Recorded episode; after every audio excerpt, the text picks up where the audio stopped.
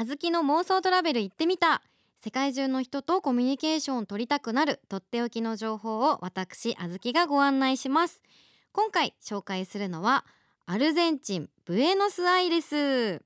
こちらは南米のパリと呼ばれるアルゼンチン共和国の首都ブエノスアイレスです。日本からブエノスアイレスまで直行便は運航されていないので経由する国や都市の乗り継ぎ時間によって異なるんですけど飛行時間はなんと20時間以上。ねこれどうにかならないのっていう感じですよね。なんか逆方向からとか なんかそんなことを考えてしまうと思うんですけど20時間以上かかってしまいます。それで日本との時差は12時間。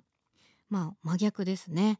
南米のパリとも言われるヨーロッパを思わせる美しい街並みが魅力です。またアルゼンチンは多様な食材と独自の料理文化を持つ美食の宝庫として注目されています。おすすめは肉の塊を炭火でじっくりと焼くアルゼンチンのバーベキュー料理アサード。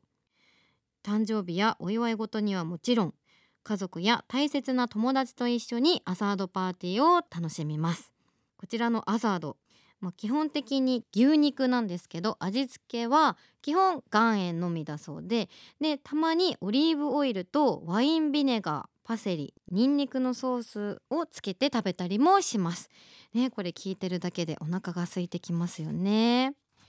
そんなブエノスアイレスでぜひ訪れてみたいのが本屋さんエル・アテネオ・グランド・スプレンディット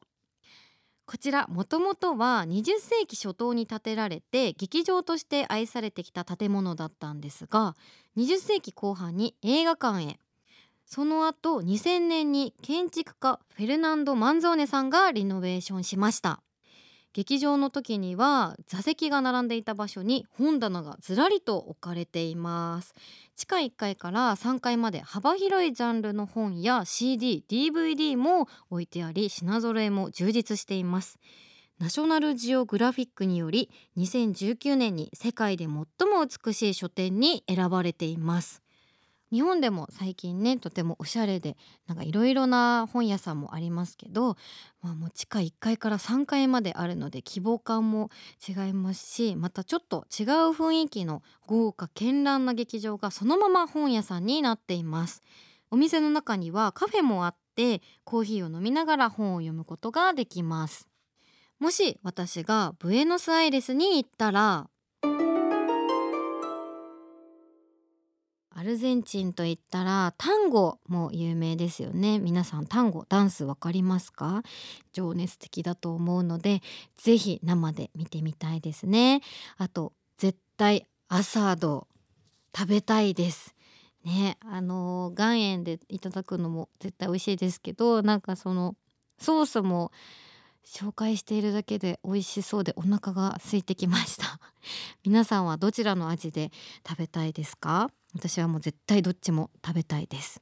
で本屋さんが私昔から大好きで学生時代も放課後毎日学校の最寄りの本屋さんだったりとかあと途中下車してわざわざ本屋さんに行ったりするぐらい本屋さんが好きで学生じゃなくなっても、まあ、仕事の前に絵本の専門店に行ったりとか、まあ、ね、するぐらい好きなのでもう絶対このエル・アテネオ・グランド・スプレンディットに行きたいですでそこでアルゼンチンで有名なね絵本を買ったりとかあとこんだけ CD とか DVD とかもう品揃えも充実しているみたいなのであの日本の漫画とかも置いてあると思うんですよ。ナルトとかワンピースとかあると思うのでそういうのを集めるのも私好きなのでそういうのも是非購入してみたいですね。